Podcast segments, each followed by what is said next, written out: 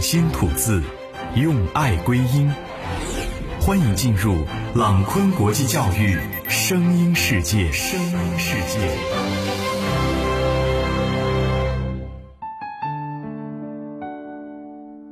全国的听友，大家好，欢迎收听本期的家庭教育之声节目，我是程老师，我在十三朝古都西安向您问好。前几天有一则新闻让人寒心，在武汉市，一位十四岁的学生因为玩扑克被请家长，母亲到来之后怒气冲冲，抬手就给了两耳光。他下意识的用手挡，但是他母亲并没有平息怒火，继续抬手戳儿子的额头。母亲离开后，他默立了两分钟，突然爬上栏杆一跃而下。他母亲应该只是想教训一下儿子，可没曾想到会导致这样的结果。归根到底，还是没把对方的感受放在心里。很多时候，对待外人，我们总是礼貌客气；对待亲人，我们总是肆无忌惮，总是忘了要把最好的情绪留给最亲的人。今天的节目，我们就一起来说一说最好的家风，就是遇事不责备。有人说，幸福的家庭都是相似的，不幸的家庭各有各的不幸。生活总会有犯错的时候，在不幸的家庭里，总会选择一味的指责挑剔，却不知道家是一个讲爱的地方。张爱玲回忆起母亲的时候，总想到一张愤怒的脸。她母亲喜怒无常，生气的时候经常冲人咆哮。有一次家里来了客人。张爱玲发现少了一张椅子，年幼的张爱玲费力地搬来一张椅子，母亲却当着所有宾客大喊：“你这是做什么？”张爱玲生病的时候，母亲要花医药费，还要照顾她，母亲经常不耐烦地大叫：“反正你活着就是为了害人！”母亲的刀子嘴让张爱玲的一生蒙上忧郁的阴霾。梁启超婚姻美满，九个子女相处融洽。而且个个成才，这与梁启超的家庭经营之道有关。他经常对子女说：“将来是否有成就，当然还是看天分，但问耕耘，莫问收获，尽自己能力去做，做到哪里是哪里。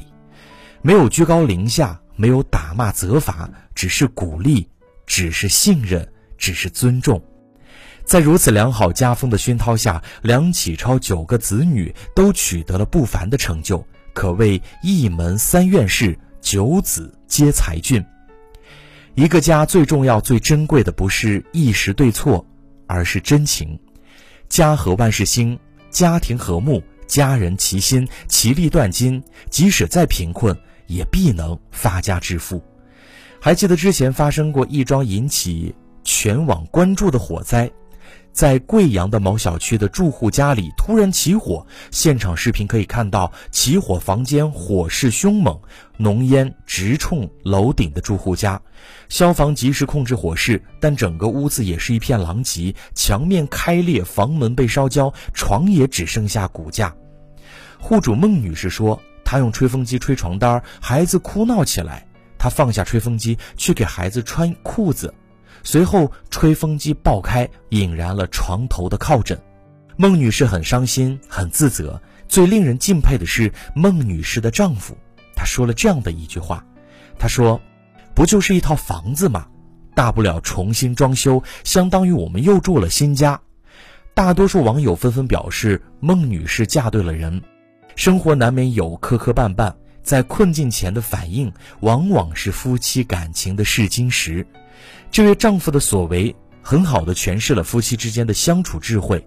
犯错，谁也不想，已是既定的事实，无论怎么指责，也无法挽回。重要的是要懂得如何避免再犯同样的错误。当错误发生后，如果只顾倾泻自己的情绪，而没有想到对方心里其实也在懊悔自责，结果只会是火上浇油，对解决问题。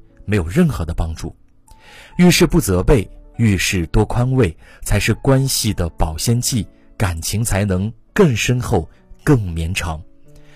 有一句话是这样说的：所谓好的关系，都是源自一个人的包容和迁就，以及另一个人的适可而止。幸福的家庭多一份包容，少一份指责；多一份理解，少一份谩骂，自然就会和谐美满。世人总想寻一处风水宝地，保佑家人安康、夫妻和睦、子孙满堂。其实，一个家最好的风水，不在于锦衣玉食，也不在于腰缠万贯，而在于一家人遇事不责备，和和睦睦的相处。当一家人融洽和气，这样的话，你会发现，这个家庭自然会慢慢的旺起来。